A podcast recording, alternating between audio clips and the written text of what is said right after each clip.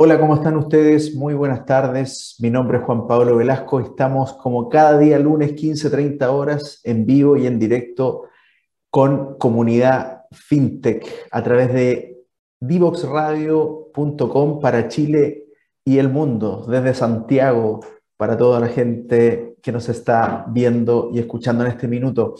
En nuestra última reunión juntos, nos juntamos con eh, Catalina Canales Pascual, ella es Scouting and User Research en Banco BCI y ella nos contó de cómo están funcionando ellos a través de esta dinámica de juntarse con las startups, como un banco, una institución financiera grande, eh, más bien antigua, que, que está llevando adelante la innovación o está empujando la innovación desde adentro, se ha podido reunir, juntar, asociar, hacer grandes cosas con estas pequeñas eh, emprendimientos tecnológicos y cómo eso ha aportado al ecosistema eh, financiero eh, a través de BSI, pero finalmente cómo eso repercute en el cliente final que utiliza estas tecnologías.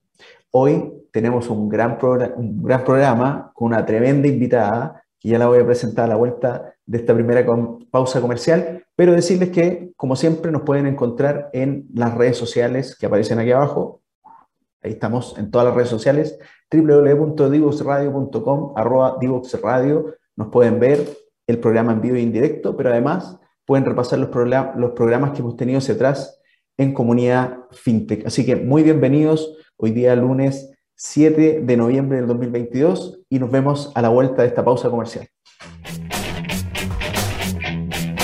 Divoxradio.com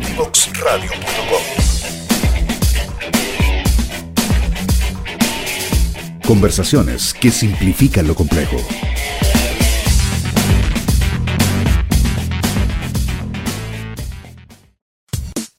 Divoxradio.com Codiseñando el futuro.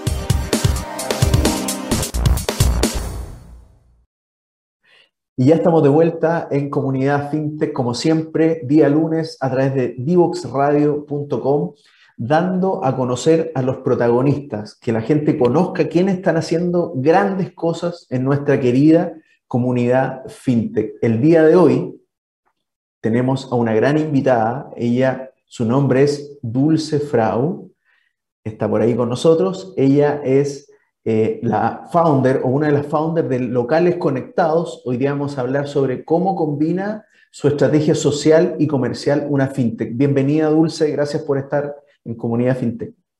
Hola, ¿cómo estás Juan Pablo? Bueno, y a todas las personas que están escuchando, un gusto poder estar acá con ustedes compartiendo la experiencia desde del emprendimiento y lo que hemos creado con Pilar, que es mi socia en Locales Conectados. Exactamente, Pilar, Pilar Goicolea es tu socia en Locales Conectados. Esta iniciativa, Locales Conectados, ha sido ganadora de Premio Nacional de Innovación AONI 2021 en la categoría de innovación social, ¿cierto? Eh, para que sepan ustedes, Aboni es el reconocimiento honorífico a la innovación más importante que existe en Chile. Y además, recientemente en el programa StartPath Empodera de USAID y Mastercard. O sea, una fintech muy premiada en el ámbito social. Y primero que todo, eh, Dulce, antes que vayamos a la génesis de esto, explícanos a grandes rasgos, y después nos vamos a meter más en detalle, pero ¿qué es Locales Conectados? Locales Conectados es una fintech con impacto, una fintech social, como le decimos nosotras, que tiene una billetera digital que está asociada a la cédula de las personas y que permite entregar a los beneficios sociales, ya sean públicos o privados, a través de esta billetera con saldos digitales condicionados que pueden utilizarse en el comercio de barra. Es una billetera no tiene costos ni para el usuario ni para el comercio. Es una billetera que no cobra comisión por transacciones, algo bien disruptivo dentro del mercado de los medios de pago y que busca incluir financieramente tanto a las personas de la base de la pirámide como a los comercios que están más segregados y con mayor brecha digital, incorporando estos nuevos medios de pago que les incrementan sus ventas y que también les permiten mejorar su competitividad y su gestión comercial. Perfecto, clarísimo. Clarísimo, vamos a empezar a, revisar cómo nació esto. Yo sé que esto partió como un piloto en Renca, pero antes que lleguemos ahí, quiero que me cuente un poco cómo fue esta idea, cómo nació esta idea junto con Pilar un día nació y, cómo la llevaron a cabo. Bueno, Locales Conectados nace en el 2020, en plena pandemia. Con Pilar Goy Colea trabajamos en la Fundación Urbanismo Social, eh, trabajando juntas y como a muchas fundaciones nos tocó entregar cajas de alimento y gift cards de supermercado a las personas que por la crisis que estábamos viviendo en ese momento necesitaban un apoyo para comprar alimentación. Y así como entre la la calla un poco, la pregunta, la reflexión, no puede ser que estemos en pleno siglo XXI entregando cajas. Es una ridiculez, tanta tecnología y nosotros haciendo cajas, empaquetando las municipalidades paradas, bodegas, sea, un caos. Eh, y en el medio de ese caos, eh, los comercios de barrio se estaban yendo a la quiebra estaban cerrando, no estaban vendiendo eh, y estamos en una pandemia y la idea era que la gente no se moviera y estamos entregando gift cards por el mercado en filas enormes de gente acumulándose a un desastre. Entonces, ahí lo que nosotros, en ese caos, un poco que todos fuimos parte, puede decir, ¿qué hacemos para que esto sea mejor, o sea, sea más eficiente? Eh, y ahí surge la idea de decir, ¿por qué no usamos a los, almacenes como logística de última milla? Es decir, un comercio que abastece a su población como lo hace todo el tiempo, ¿qué pasaría si los bonos que se estaban entregando, en vez de ser una gift card para un supermercado, una gran tienda o una caja, era plata para que la señora fuera al almacén donde ha comprado siempre y compraba sus alimentos? Y así descongestionábamos la logística y además lográbamos que la misma plata generara un impacto a la familia que necesitaba la alimentación y por otro lado generábamos ventas en contextos de crisis a los comercios de barrio. Realmente era como un doble impacto del proceso y un tercero si nos metemos ya al tema de la, logística del gasto público. Eh, entonces, con esa situación, ese contexto, esa reflexión, partimos y dijimos, bueno, ya, ¿qué necesitamos? Una aplicación. Ya. Entonces, partimos a buscar algún partner que nos puede desarrollar, cómo lo podemos mandar, y ahí lo particular, y creo que lo interesante es que esto no surge como una startup, no surge como una fintech, no surge como una empresa de tecnología que formó un proyecto, surge como desde la real necesidad de decir cómo solucionamos un problema social, que es este. Y la solución fue una billetera digital, pero nuestra intención no fue crear una billetera, sino solucionar este problema en que estábamos. Eh, y a partir de esa idea y cómo fue creciendo, es que hoy, dos años después, ya estamos también abriendo en Colombia, estamos creciendo, estamos en todo Chile eh, trabajando.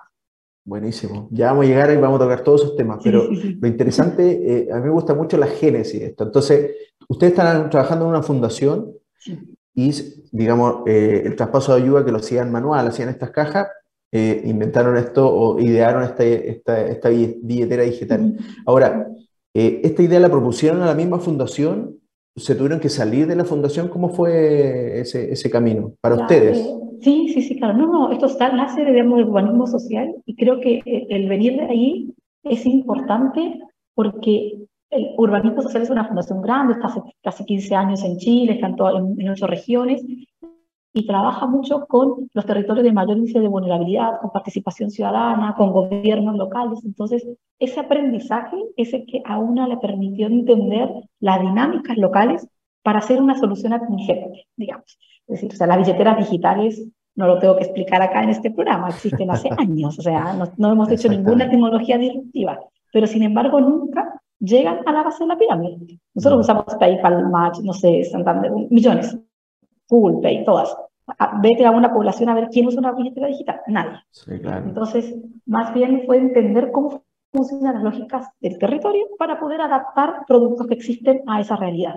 Y nosotros y como esto no nace como una empresa como soy hoy en día, sino como un proyecto, seguimos trabajando de la mano de la fundación por mucho tiempo, eh, como un proyecto que pensamos que iba a terminar con la pandemia, la realidad es que no, y hoy mantenemos un vínculo con la fundación, evidentemente, eh, pero tiene un equipo operativo, digamos, paralelo a lo que es la fundación hoy en día, eh, porque son lógicas distintas. De hecho, nosotros somos una empresa, no somos una fundación, que sí lo es urbanismo social.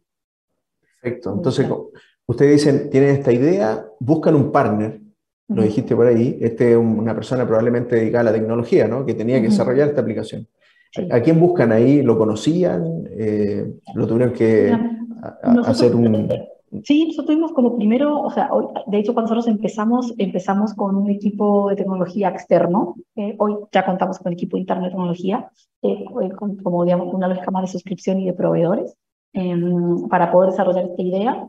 y, y, nos fuimos contactando porque la realidad es que tampoco ninguna de las dos venía del mundo duro de la tecnología. Entonces es entrar a un mundo nuevo, a conocer, a generar confianza, a entender otro lenguaje, otras dinámicas.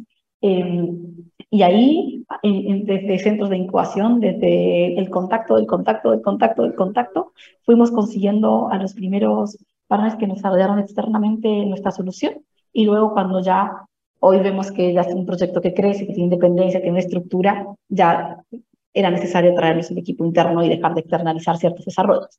Em, así que eso fueron como el primer, diría, el primer año y medio que estuvimos trabajando nosotros con partners y con desarrolladores externos.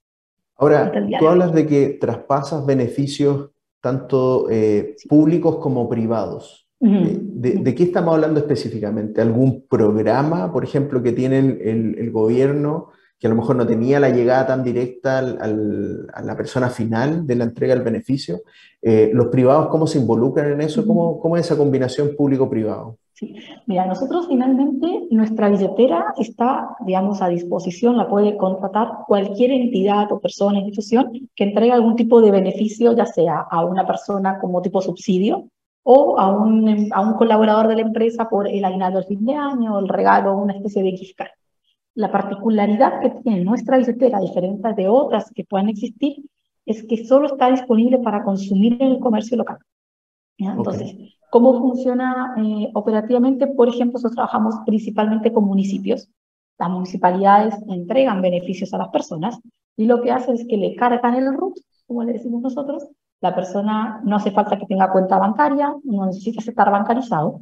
Eh, y a esa cuenta, a esa cuenta, digamos, que le creamos nosotros, se le asigna un saldo y este saldo tiene, tiene, un objetivo, es decir, esta plata es para alimentación, esta plata es para comprar remedios, esta plata es para comprar materiales de construcción. Se puede condicionar el gasto a un objetivo.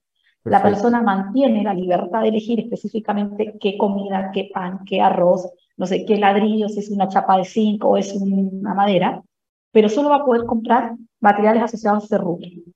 Y la persona compra utilizando solamente su carnet de identidad. La aplicación no necesita una aplicación. El comercio tiene una aplicación que lee el código QR del carnet y con eso la persona funciona. Es decir, funciona como si fuera el chip de la tarjeta de crédito, así funciona tu tarjeta. Y con esto nosotros le ofrecemos, por ejemplo, a la municipalidad la posibilidad de tener en línea la trazabilidad completa del uso de sus recursos. Es decir, cuándo se está gastando, cuánta cosa se está, dónde se compró, cuál se compró, quiénes están rendidos. Hay una gestión transparente de la plata pública muy, muy, muy grande. Nosotros mm. somos procesadores de pago, así como siempre decimos que, así como es Transbank, salvando la diferencia de tamaño, nosotros también somos válidos como boletas. Y eso permite tener eh, trazabilidad en tiempo real eh, y una rendición del gasto público ante el servicio de impuesto interno de manera automática. Entonces, eso, así es como trabajamos. Las municipalidades tienen un dashboard de seguimiento, de acceso a información, datos, eh, que les permite entender mejor el comportamiento de Perfecto. los vecinos y vecinas, se puede mejorar también la asignación del gasto público. ¿Cómo, cómo lo hace una persona eh, eh, para saber si efectivamente si ya su carnet a uno de estos locales conectados tiene ese beneficio o no? ¿O se enteran antes? ¿Cómo, cómo funciona eso? Nosotros tenemos un centro de contacto, centro de contactabilidad. Eh, cada vez que la billetera de la persona se carga, le llega un mensaje y un WhatsApp con la información diciéndole, tal institución o tu empresa te ha asignado 25 mil pesos para comprar alimentos en los comercios asociados. Eh, y un link con todos los mapas, con el mapa de todos los comercios a los que pueden ir a comprar. Eh, este centro de contacto también está abierto para que las personas puedan llamar, contactar, hay un banner de consulta, un WhatsApp, un bot, etc. Ahí me gustaría mencionar como, porque, ¿por qué sacamos la aplicación? O sea, porque lo más fácil sería tener una aplicación, ingresas, te validas, ingresas. La realidad es que la población, la mayor cantidad de población está bajo cierto índice de pobreza, no ocupa aplicaciones, no ocupa porque su teléfono no tiene espacio, porque no tiene internet, porque los datos que tiene solo sirven para WhatsApp, Facebook y redes sociales. Entonces, poner una aplicación es generar, es aumentar la brecha y tener una barrera más para que las personas pudieran ocuparla. Entonces, nuestro objetivo fue, queremos que la mayor cantidad de personas ocupen este nuevo mecanismo. ¿Cuáles son las barreras que tenemos que bajar? Que no haya aplicación, que no sea necesario contar con Internet y que puedas comprar lo más cerca a tu casa posible. Y por parte del comercio, que no tenga costo, que sea un onboarding automatizado, rápido, en menos de cinco minutos el comercio esté disponible para vender y que el pago de las ventas que se haga le pueda, lo pueda hacer con un seguimiento en línea, es decir, vendiste en proceso de pago pagado y que no supere los tres días hábiles de pago de esa cuenta, de esa venta. Entonces, con eso logramos una penetración muy grande en ciertos territorios donde los productos que conocemos o que están más, más posicionados no logran llegar y nosotros hoy estamos llegando con locales conectados. Maravilloso, increíble la idea. Ahora, ¿cómo, ¿cómo fue el inicio, Dulce? Una vez que ya tienen a esta persona, empiezan a desarrollar su plataforma, ¿tuvieron que hacer un levantamiento de capital previo? Eh, ¿Se pusieron ustedes con los fondos? ¿Cómo fue la primera parte del financiamiento? El primer financiamiento fue apoyo de urbanismo social. Eh, digamos, de la fundación se le apostó también al, al proyecto que estábamos desarrollando hay capital propio, digamos, como cualquier emprendedor, ahí hasta tener las primeras tesis validadas, es mucho, mucha inversión personal, eh, institucional también en este caso de, de nosotros, y con ello eh, pudimos empezar a, a, hacer los primeros pilotos, las primeras municipalidades nos empezaron a contratar, empezamos a trabajar también con muchas empresas que entregan donaciones eh, a través de su área de RCE, entonces, también para ellos se les volvía atractivo el poder beneficiar a los comercios, no solamente a las personas. Y ahí empezamos a generar ciertas, las, primeras, las primeras atracciones desde, desde locales conectados. Y luego con eso nosotros recibimos una, eh, una inversión ángel de 250 mil dólares, que la recibimos el año pasado y con eso podemos, eh, digamos, pudimos poder seguir creciendo e invirtiendo. Eh, tuvimos los ciertos premios que también van validando hipótesis, fondos corpos, fondos públicos, como todo, digamos, emprendedor chileno que pasa por toda la línea de, del apoyo desde la Corfo. Eh, y finalmente hoy cerramos una ronda de eh, 800 mil eh, dólares, que es con la cual esperamos poder pegarnos tanto la consolidación en Chile como la expansión en Colombia también. ¿Los 800 mil fueron a través de algún fondo? Es inversión, levantamiento de inversión privada con notas, convertibles, nota convertible. ah, ya. O sea, siguen, siguen siendo ángeles, en el fondo. sí, sí, estamos en un todavía, sí, estamos en levantamiento chica. Ya, perfecto. No estamos todavía con bici. Ok. Entonces, eh, se nos fue ya la primera parte del, del programa Dulce, eh, así que vamos a una pausa comercial y estamos de vuelta con locales conectados. Divoxradio.com Codiseñando el futuro.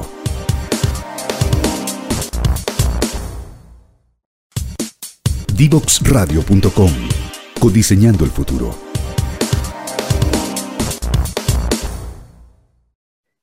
Y estamos de vuelta en comunidad FinTech el día de hoy con Dulce Frau, que es eh, co-founder de Locales Conectados.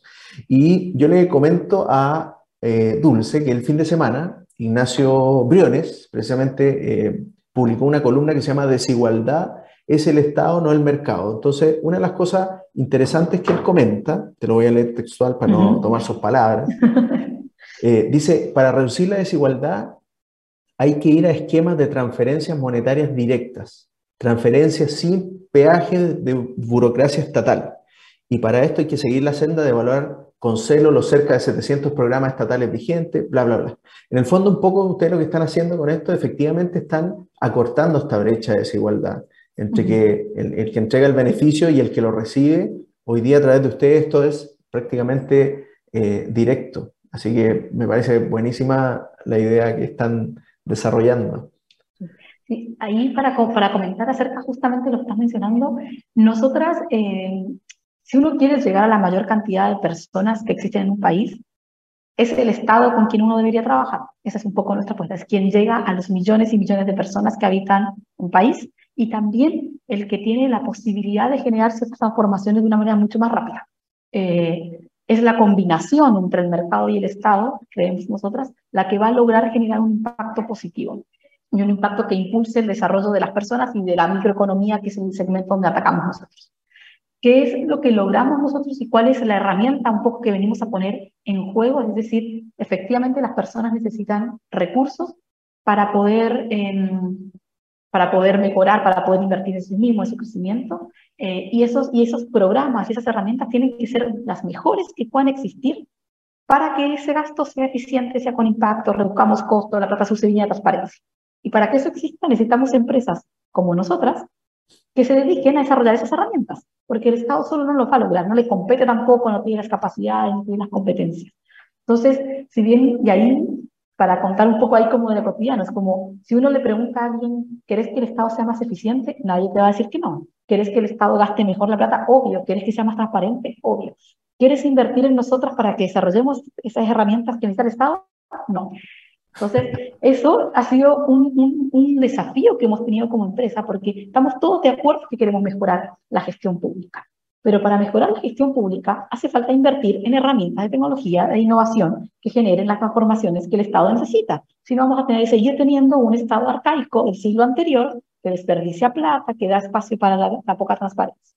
Entonces, eh, lo hemos logrado, por eso estamos acá dos años después, hemos logrado levantar capital, hay gente que se está animando, y esta billetera lo que permite es hacer transferencias directas a las personas, tener trazabilidad del gasto, es decir, saber en qué se gasta, cómo se mm. gasta, cómo se comportan las personas que reciben la plata.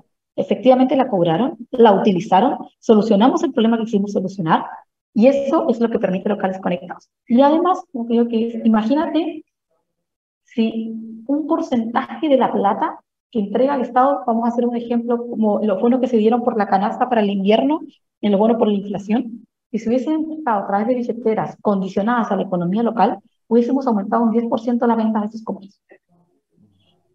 Solamente por elegir un instrumento distinto a una transferencia directa o un instrumento distinto a una caja de alimentos. Es el mismo programa, pero el impacto que puede generar es grandísimo si elegimos las herramientas de manera más inteligente.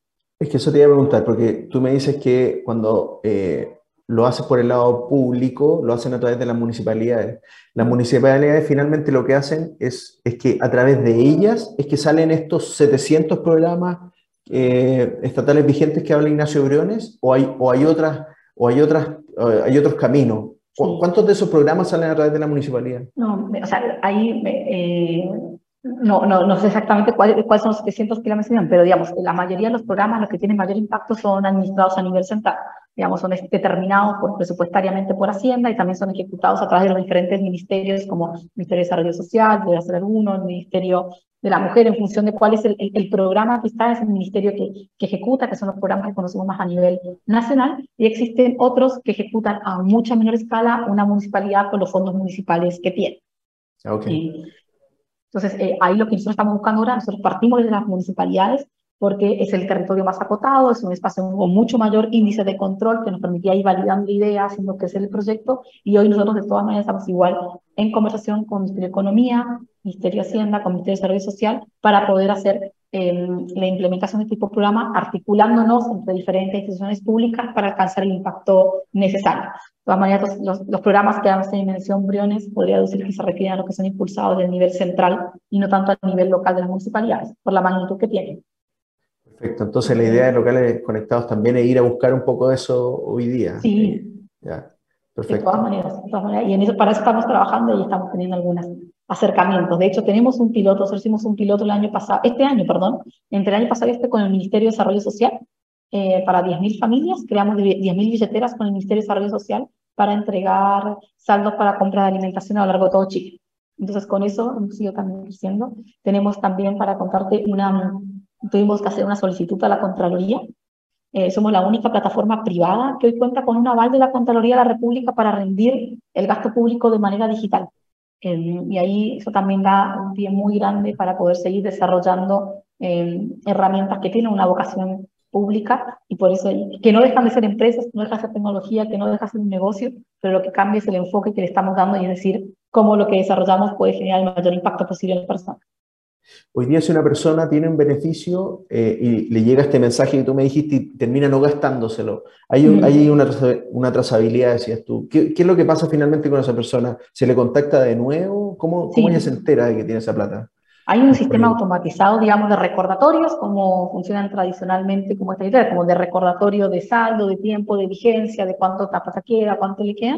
Y en el caso de que la persona ha determinado el tiempo de vigencia, que eso lo, determina el programa finalmente o la empresa, eh, la plata que no se ocupa por la persona se vuelve a la institución que entrega ese recurso. Si la municipalidad entregó 10 millones de pesos y un millón de pesos no se gastaron, esa plata se devuelve al municipio y vuelve a, digamos, se puede volver a asignar a otras personas o utilizar el saldo como, como considere finalmente la institución.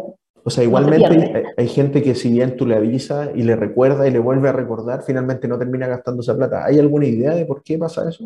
Mira, es un porcentaje bien chico, o sea, nosotros tenemos un porcentaje de consumo cercano al 95%, o sea, ah, en esa escala es un porcentaje muy chico. Hay diferentes variables, digamos, de la persona que hubo una mala focalización, no lo quiso ocuparse, se, se enfermó, pareció como, es bien aleatorio como la, la, situación y es un porcentaje muy chico, eh, pero sucede, suceden también los temas de los saldos que quedan como colgados, digamos, 25 mil pesos se gastaron 23 o hubo una plata que no, que no, se, no se gastó y finalmente das un bolso de este, 90, de este 5% que te menciono que no, no se gasta. Y ahí creo que eh, lo interesante es lo que te digo, es plata que no se pierde, a diferencia, por ejemplo, si uno hace una transferencia bancaria a una persona que nunca ocupó la plata y quedó ahí en el banco, esto mm. puede utilizarse para llegar a otra persona, se puede refocalizar eh, la plata asignada con una completa trazabilidad de a quién se les asignó primero, no se ocupó, a quién se le asignó después y todo en, eh, y todo en línea.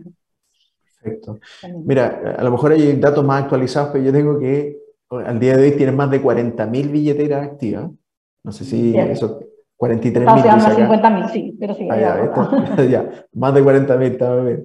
50.000 y además más de 5.200 comercios activos. Eh, sin embargo, el negocio de locales conectados no está ni en el cobro de quién tiene la billetera ni del comercio activo. ¿Cómo gana locales comerciales?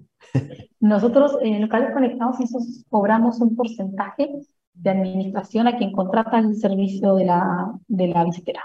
Cobramos un porcentaje que es, eh, que es un modelo similar al que podría hacerse como una tarjeta, una gift card, por ejemplo, o, por ejemplo, a las comisiones cuando se contrata un banco para la dispersión de, dinero, que tiene un porcentaje sobre cada transacción de cobro, es la misma lógica que ocupamos nosotros. Eh, y además estamos ahora, esto sí está enfocado en los gobiernos locales, lanzando un nuevo modelo de pricing que es una suscripción. Es una suscripción que le permite a la municipalidad, que son los que entregan de manera cotidiana, todos los días están según la demanda entregando exactamente un una suscripción mensual, como dijera un SaaS, que les permite entregar las billeteras que quieran, los condicionamientos libres y tener un control más cotidiano de su gestión. Perfecto. Y de todas maneras que a la municipalidad le conviene mucho más pagar ese fee que hacerlo eh, por ella misma, porque además ustedes son mucho más efectivos en la, en, la entrega.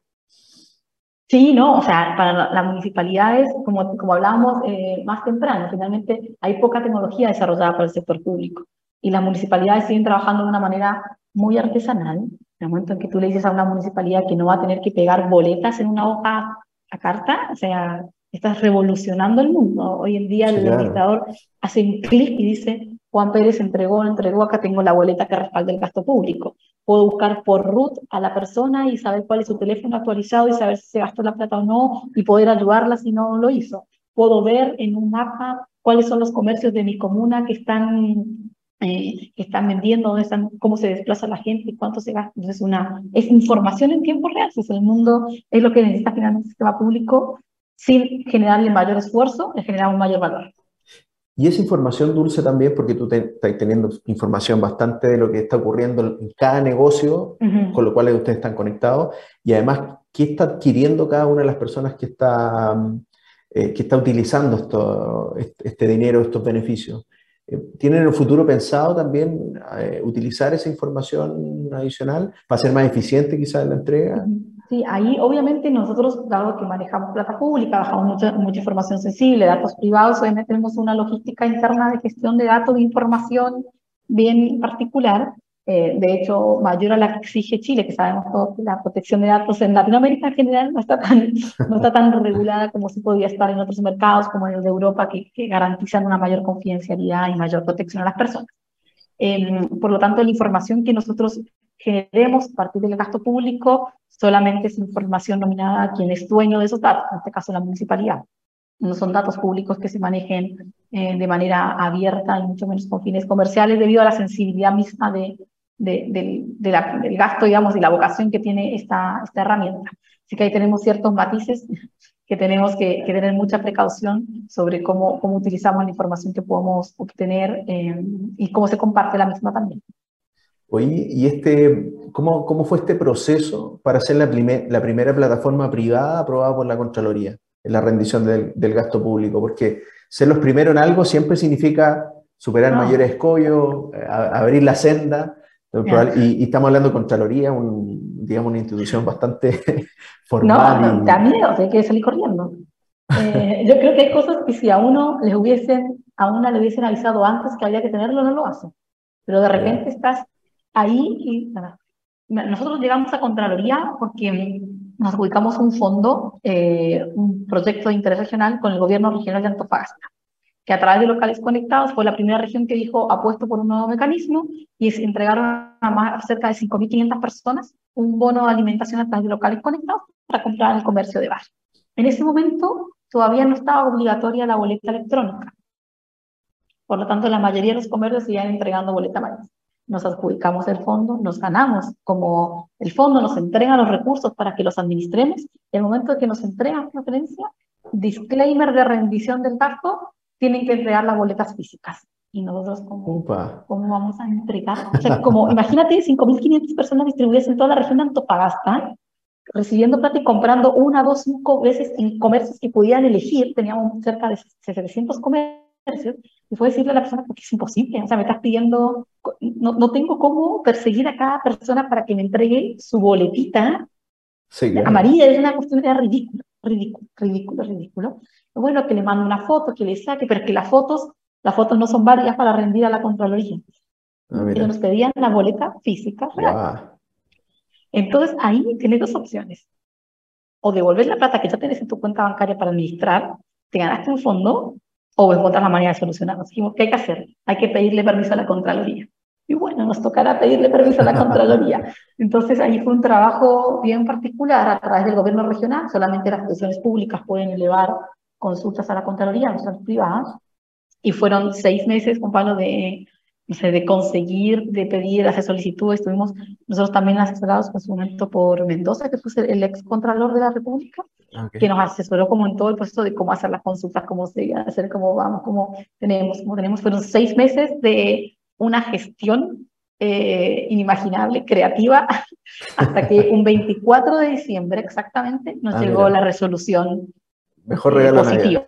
Exactamente, un regalo de Navidad, tal cual, tal cual. El viejito Pascuero llegó con el mejor regalo que pudiéramos mirar. Y claro, o sea, fue, o sea, no es fácil lograrla, es mucha burocracia, hay que conocer el sector público, nosotros lo conocemos bastante, entonces uno sabe moverse en ciertos territorios eh, de una manera más ágil, si es que se le puede decir ágil, a seis meses de, de trámite administrativo, pero fue ágil eh, y eso fue lo que nos permitió conseguir este dictamen. Oye, ¿cuántos locales les faltan? Creo que algo mapeado deben tener.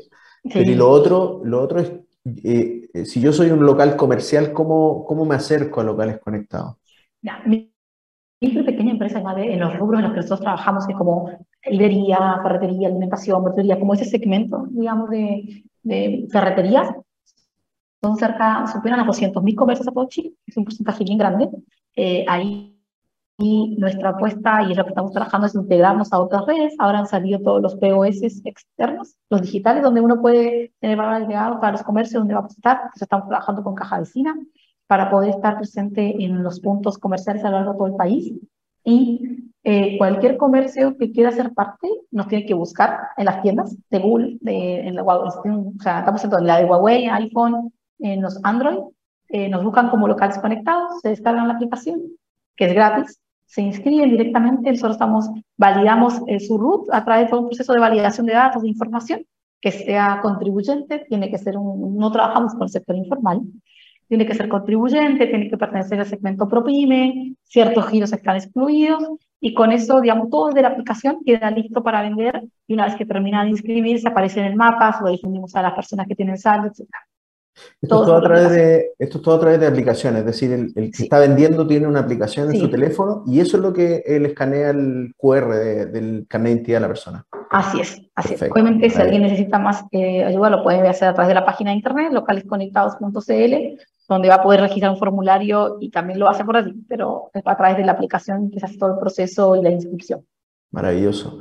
Entonces tenemos levantamiento de capital exitoso, 800 mil dólares. Eh, Colombia en vista ¿Ya están entrando? ¿Ya entraron? ¿En qué, en qué etapa están en Colombia? Mira, en Colombia estamos eh, recién entrando. Hicimos un piloto para validar ciertas hipótesis, comenzar a hacer ciertas redes con 20 comercios y con 100 billeteras.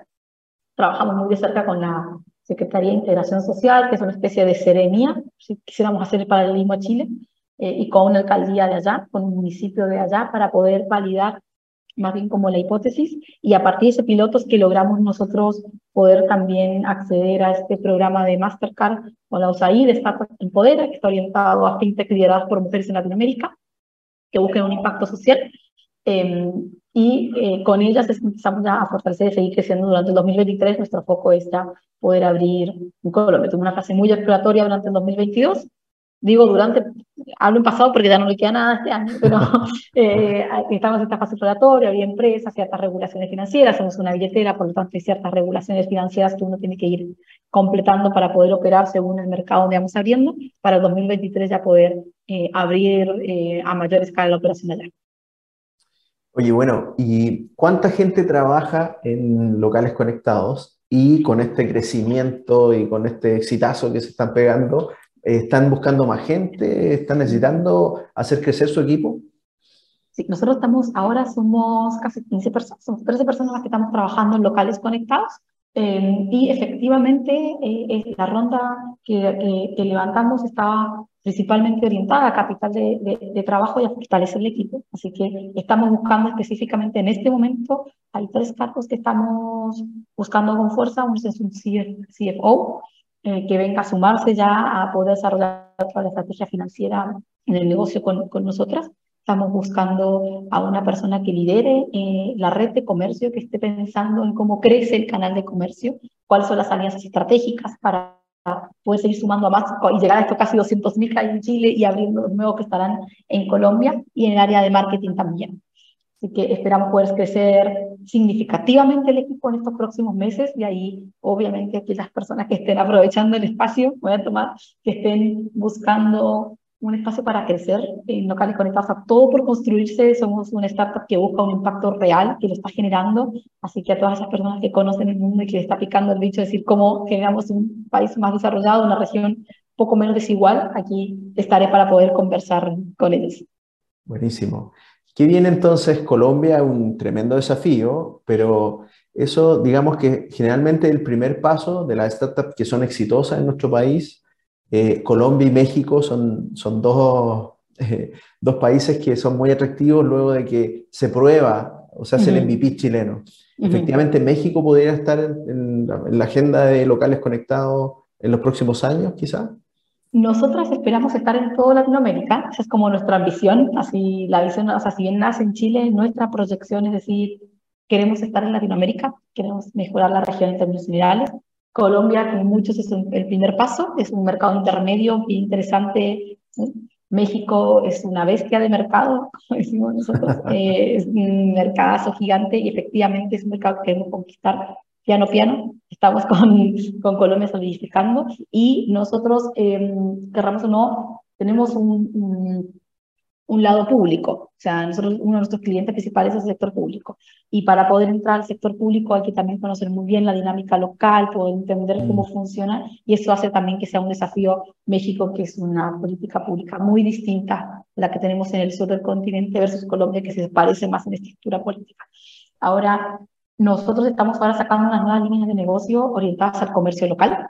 Nosotros tenemos una red de comercio que tiene mucho valor y que también tiene mucha sed de productos que les solucionen sus problemas. Em, así que ahí con eso esperamos también que sea más fácil la apertura a nuevos mercados en la medida que podamos entrar con un producto distinto al sector, mientras capturamos el sector público, que es algo que nos interesa seguir haciendo.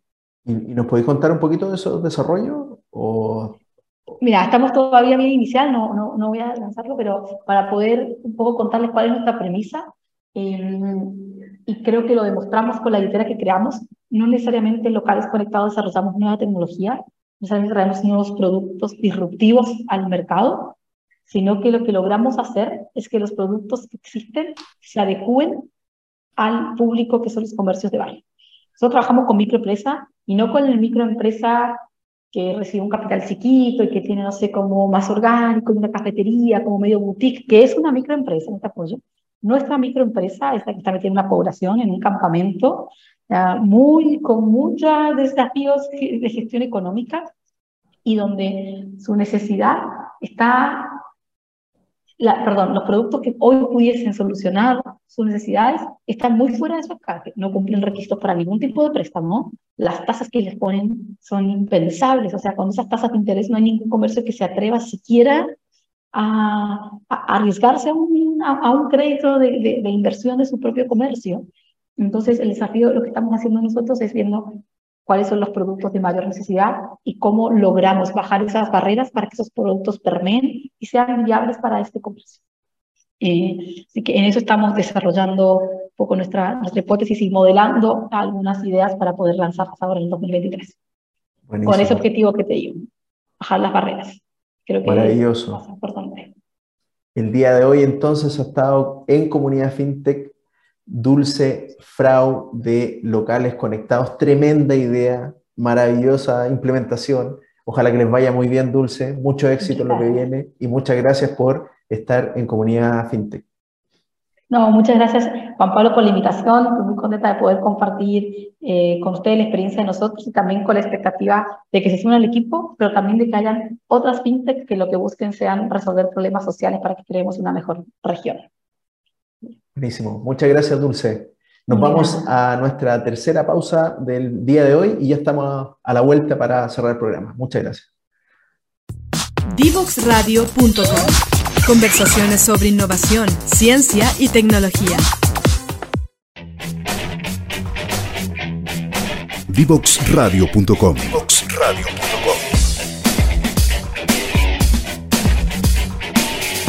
Conversaciones que simplifican lo complejo.